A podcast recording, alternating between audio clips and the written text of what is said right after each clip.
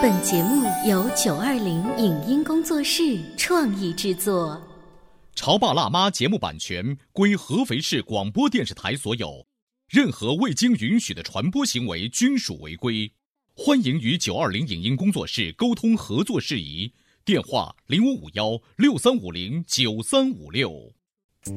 走在大街上，我希望听见别人叫我小姐姐、小姐姐、小姐姐，而不是哦阿姨。但我最爱的称呼是妈妈。走在大街上，我希望听见别人叫我欧巴，而不是大叔、大叔。但我最喜欢的称呼是爸爸。我是辣妈，不是老干妈。我是潮爸，不是太阳能浴霸。八零后时尚育儿广播脱口秀，潮爸辣妈。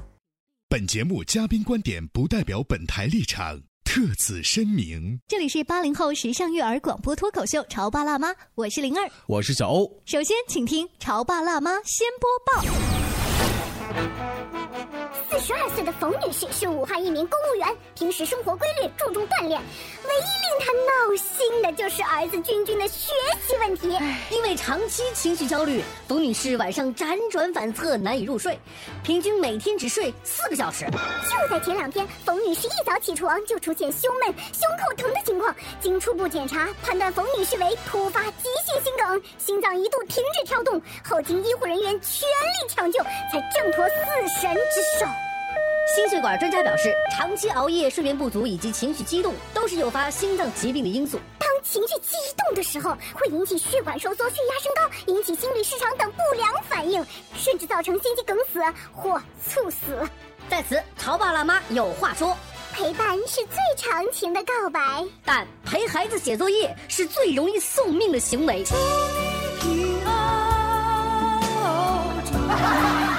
诚可贵，生命价更高。各位潮爸辣妈，善忘珍重。本期的潮爸辣妈先播报就到这里，潮爸辣妈精彩继续。人狗矛盾在近几年不断被激化，养宠物并不是坏事，但是因为遛狗不用牵引绳，导致一些事故的事情已经太多。而因为太过爱狗，把一位护孩子的妈妈打成骨折，并进行语言侮辱，这样的人，他的心理状态到底是怎样的？为什么说他强悍外表的背后，实际上是胆小懦弱的表现？当自己的父母被人殴打，孩子的内心会受到怎样的创伤？欢迎收听八零后时尚育儿广播脱口秀《潮爸辣妈》，本期话题。狗患的背后是人患。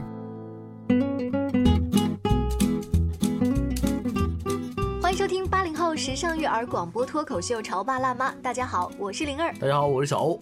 今天直播间为大家请来了终结心理咨询专业的心理咨询师顾老师，欢迎您。欢迎顾师老师，大家好。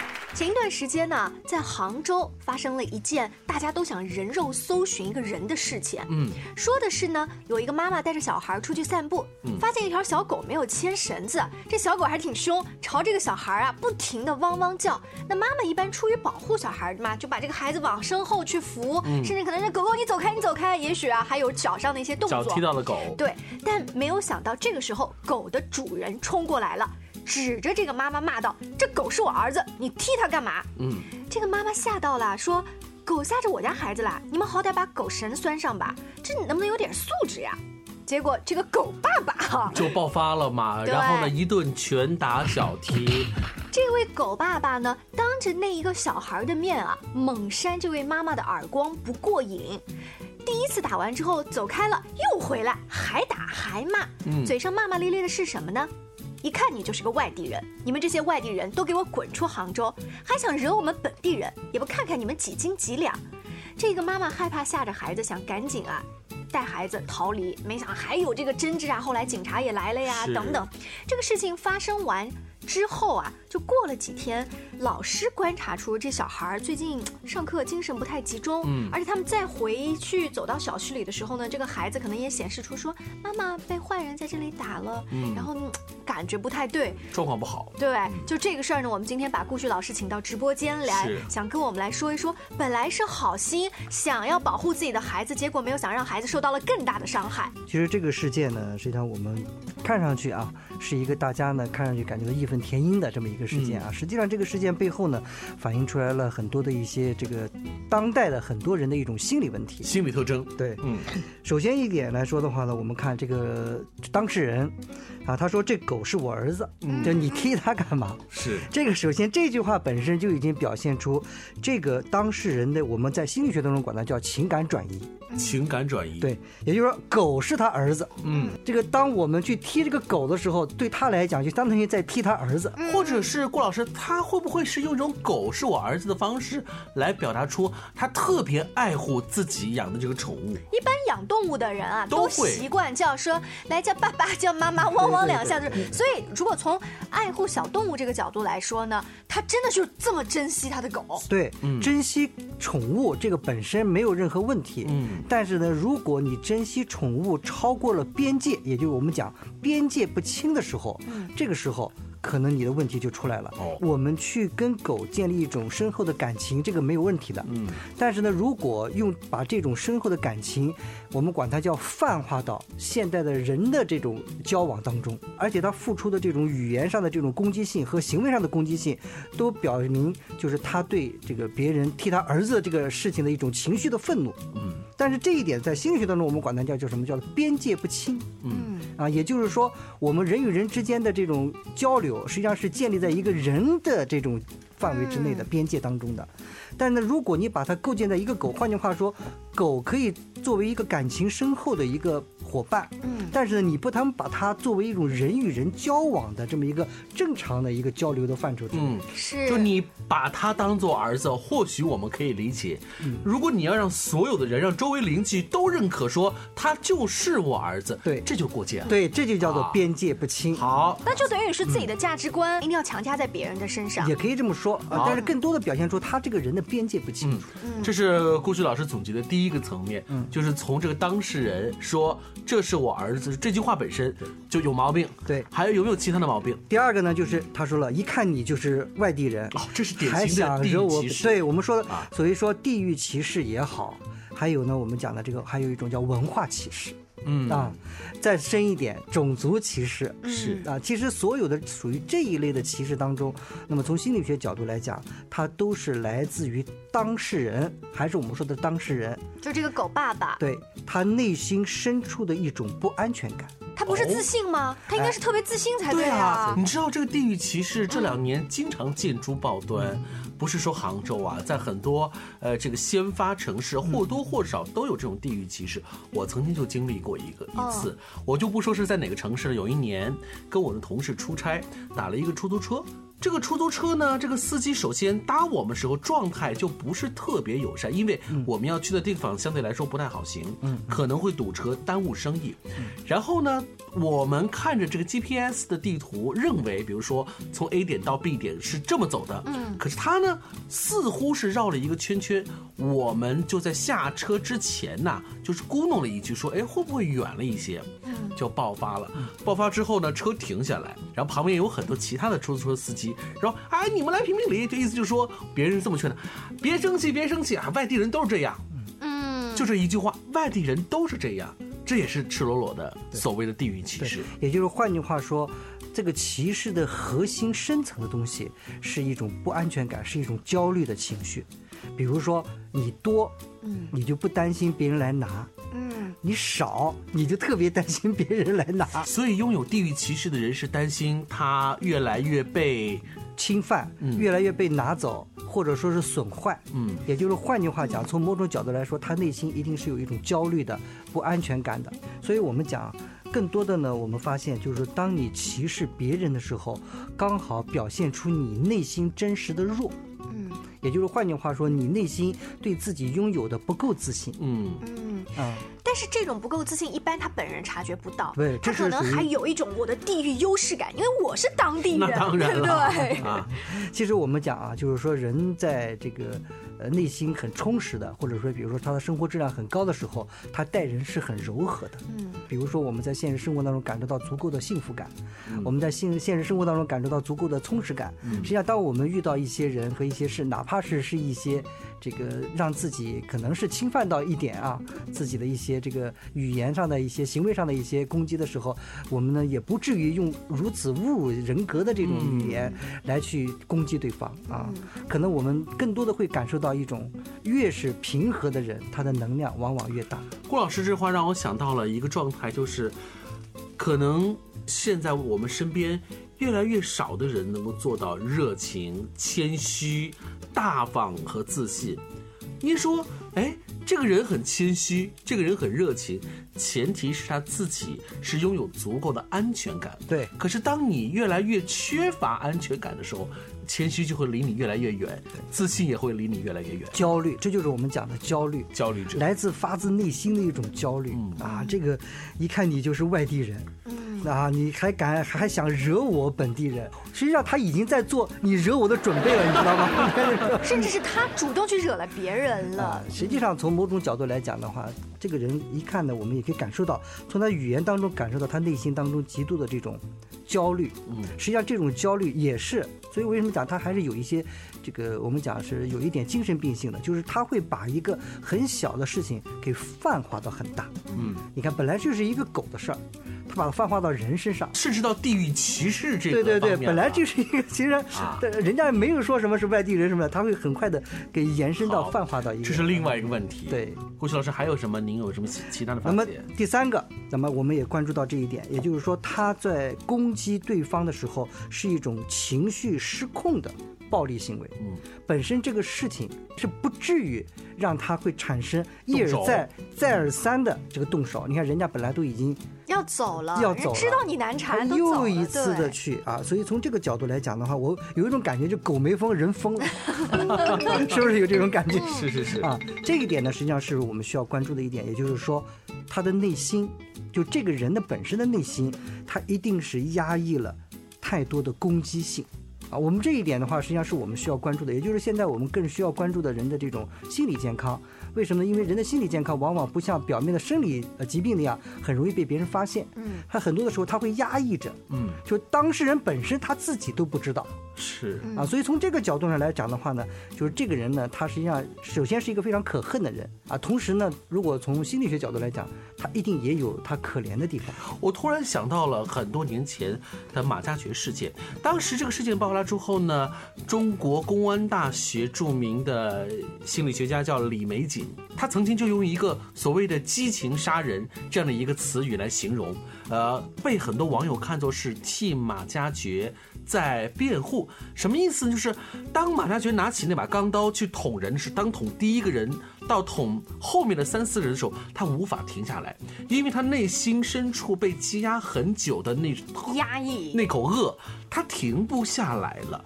也就是讲，他可能在那个当下并不是有选择性的，而只是自己无法控制住了。对，这就是我们讲的情绪失控。嗯，呃，这个往往我们更关注的是情绪失控背后的成因。情绪失控它是一种外在的表现，是，但是造成情绪失控的内在的原因是火药。嗯，也就是这个火药，看上去好像是因为这一件事情点燃了，但实际上就算这个事不发生，可能会在另外一个地方，对对对，会另外一个件事情来爆发。所以我们更应该关注的是情绪失控的人，他的这种背后的心理上的这种成因。这个情绪失控的这个人，看起来今天是因为小狗的事情，你不知道他之前白天是不是在单位里面被老板狠狠批了一下，嗯或者是他准备要买的房子因此大跌了价，他都有可能引起这样的事情。但是这个人他自己是察觉不到的。对，所以这就是我们更要关注，他是本身是一种压抑的。嗯，这个压抑往往从某种角度来说是很容易造成一些突发事件。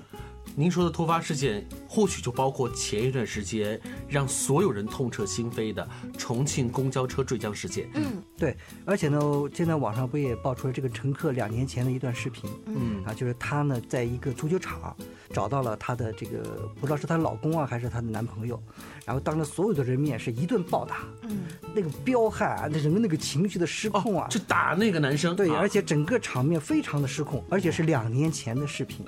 当时我看到这个视频的时候，我第一时间就觉得他当时就需要马上进行心理咨询，否则的话迟早会出大事情。嗯，这种失控两年前没有被制止，对两年后就酿下了这个大祸。对，今天我们在节目当中说的，在杭州因为宠物而造成的打人事件，刚才顾老师分析的三点：珍惜动物而导致的泛化人际交往边际不清，嗯或者地域歧视，以及这个人本身内心压抑了很久会造成大祸的这个。你没有发现，它主要针对都是这个打人的狗爸爸。是但是我们在这个事件当中，别忘了还有一个一直躲在后面很难过、心里面很害怕的小朋友。是啊，这个很害怕的小朋友心里难道没有更多的一种累积的阴影吗？我们稍微休息一会儿，广告之后继续回来。你在收听的是《潮爸辣妈》，小欧零二，叫你变成更好的爸爸妈妈。《潮爸辣妈》播出时间：FM 九八点八，合肥故事广播，周一至周五每天十四点首播，二十一点重播。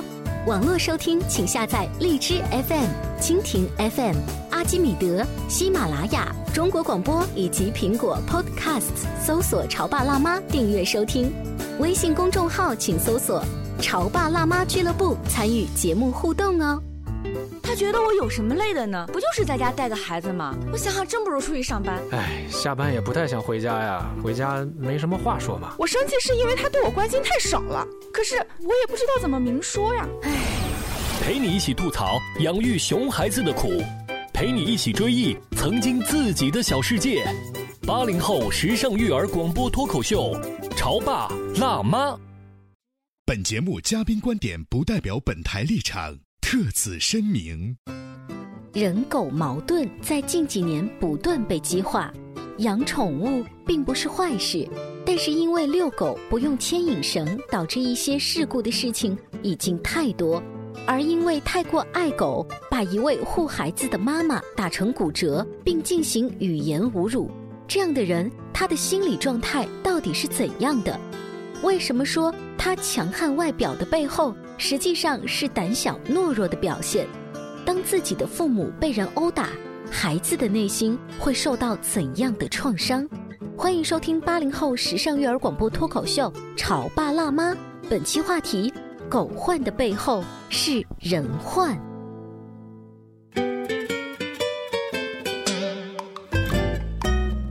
广告之后，欢迎您继续锁定《潮爸辣妈》，小欧跟灵儿今天为大家请来了终结心理咨询的顾旭顾老师，欢迎您。大家好，我们说到杭州，因为小狗啊乱跑吓坏了孩子，造成的这个打人事情。这个妈妈说，事发之后的两天里，六岁的儿子闭口不谈那天的事情，嗯情绪非常不稳定，晚上睡觉做梦还哭出来，大喊着不要打我妈妈。老师说这几天上课一直在发呆，精神状态完全跟以前不一样。以往都是活泼好动的样子，这两天连笑都很少见。吃完饭就坐在那里低头摆弄东西，连喊好几声才回过头来。孩子提到这件事情呢，走路的时候会奶声奶气地说：“妈妈的手就是在这里被坏人打骨折的。啊，他印象非常深刻，甚至连他做梦的过程当中嗯都反复循环上演，在他看来是一件悲剧的那个时刻。所以，顾旭老师，如果我们稍微设想一下，如果这个事情我们不加心理干预的话，这个孩子因为这件事情会不会导致他终身都背负着很强大的心理负担？如果不加以这个及时的，我还说了一句啊，叫及时的心理干预的话，嗯，那么这个创伤会伴随着孩子的终身，是终身。哎，对，啊。而且呢，在未来的这个现实生活当中，嗯。可以导致孩子呢产生多方面的心理疾病。这个会有什么样的体现呢？如果不及时干预，对，比如说这个孩子呢，可能在这个未来的现实生活当中，我讲的是，比如说他工作了，嗯。或者是在这个谈恋爱的过程当中，他可能会出现第一，一旦出现外界争吵、的画面的时候，他可能会浑身无力。嗯，啊，比如说一个很正常的一个争吵，甚至是跟他没有任何关系的一个争吵，他都会出现浑身无力。嗯，啊，这个时候呢，从某种角度说，他的自我保护能力肯定受到了干扰。嗯，第二，在单位里面遇到了一些他本来可以接受的挑战，啊，他甚至不敢去接受挑战，放弃了，放弃了，导致呢他在事业上，就是本来可以取得一个很好的成就，因为他害怕受到 像童年那个瞬间的伤害。对对，所以这个呢也很非常的重要。另外呢，对于男孩子来说的话，甚至有可能在结婚之后，呃，产生心因性的阳痿，啊，就是从某种角度来讲的话，只要是这个遇到了一种就是稍微强硬一点的这种情绪状态的时候，他浑身就武功全废了。哎呀，还会影响房事。所以这个呢，实际上在很多的时候，在现实生活当中，很多人呢，实际上是走进心理咨询室的时候，他都是因为我刚才说的那些现实中的事情走进心理咨询室。但是随着我们跟他进行不断的进行内心的沟通，嗯发现这些事情的成因就原来是在早年啊在很早很早以前，甚至他都已经在意识层面上很模糊了的一个事件，嗯给他导致的心理上的阴影。这就已经变成他潜意识的一部分了。对，这就是我们讲的，甚至他自己都不知道为什么，甚至是有的人会出现口吃啊，嗯对吧？甚至是会出现一些什么的恍惚啊等等，啊，当然了，我们讲这个孩子的这种他的内心的这种创伤，他自己无法用语言去表达。所以这就给了我们很多的这种家长啊，包括一些老师，对这件事情会忽略，或者是不会觉得有什么太大的影响。是包括你看这个孩子现在已经出现了他的躯体上的一种反应了。嗯上课的时候，就反应慢了对了，真是。上课的时候很明显这个反应慢了，对吧？这个时候是就我们在心理这个咨询的过程当中是非常注重一个人的躯体反应的。嗯，一旦出现躯体反应，我们就属于叫严重的心理创伤。哦，因为它已经反映到你的行为上了。对，哈，而且是这种反应是他控制不住的。啊，所以我们讲一定要对于孩子像这种，我们管它叫儿童青少年心理的危机干预，一定要及时。及时干预。对，一如果这个不及时的话，这个创伤留的时间越长，对他的影响越大，消除起来越困难。那如今天说杭州的这个事例呢，它毕竟是少数哈，还有一些什么样顾老师曾经接触的案例，是在我们大人现在看来没什么，只是小孩子打打闹闹或者大人之间吵架让你看到了，但是这些案例都有可能影响那个敏感的孩子呢？对，比如说我讲，尤其是孩子在现实生活当中，他最关注的人被伤害，嗯对孩子的影响是最大的。如果不是孩子特别这个关注的人啊，他往往可能哎对嗯，这个这种创伤要小一点。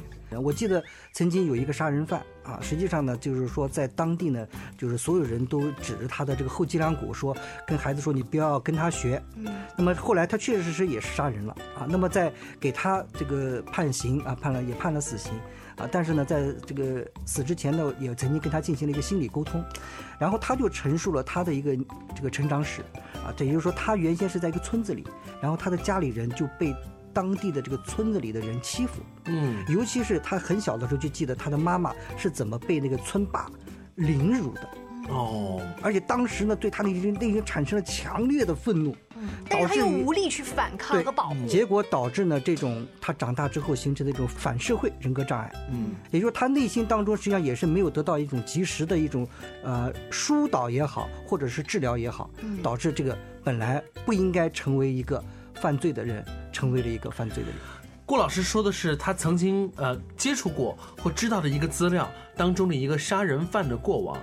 我们没有这个意思和对比今天杭州的事件，只是想说，如果不进行及时的儿童心理干预的话，其实最终受害的是那个孩子。对，而且今天没有受到伤害，也一定是发生在未来。对，啊，回归到普通的家庭，你的孩子即便没有遇到这么大的挫折，但其实做家长的你要留意孩子平时的一些行为举止的变化，尤其是刚刚顾老师说的，他的这个已经反映在身体状态。有变化了，这个就是很严重，你就要反思这段时间我们的家庭是不是有一些什么样重大的事件影响到了孩子，要跟孩子沟通，是。及时的时候其实是要找心理咨询师是介入的，并不是说现在看心理方面的问题，这是一种很丑的事情。对。我们回到今天啊，还是杭州因为宠物打人的这个事件啊，这个小朋友即便是走到了心理咨询室，老师一般会对他，比如顾老师，你们要做一些什么样的引导，才能够帮助这个小朋友慢慢的找回自己上学的规律？嗯，这个呢，就要我接下来跟大家说的三点。嗯第一点，一定要让孩子在合适的空间、时空啊，在一个安全的、踏实的时空里，说出他内心的情绪。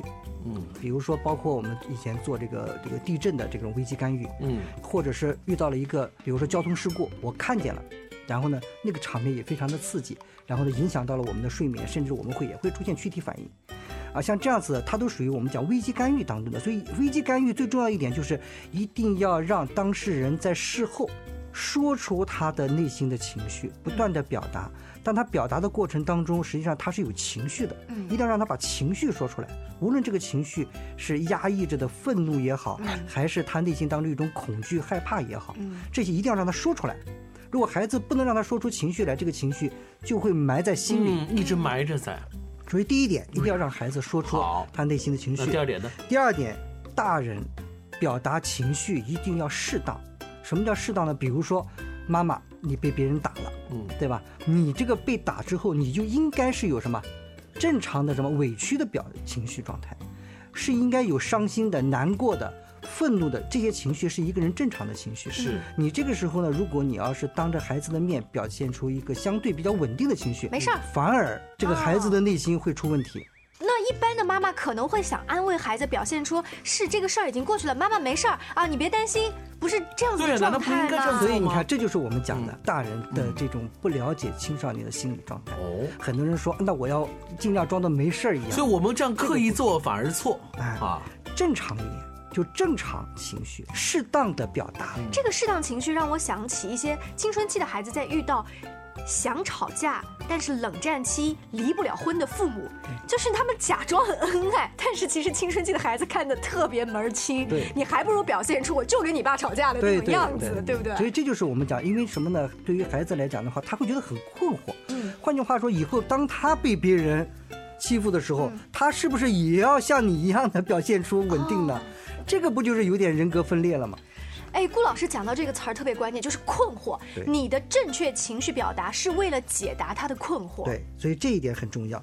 那么第三个，也就是换句话说，这件事情一定要给孩子一个交代，嗯，要有结果，恶有恶报。哦，很重要。是比如说我刚才说的一个事件，就是那个孩子，对吧？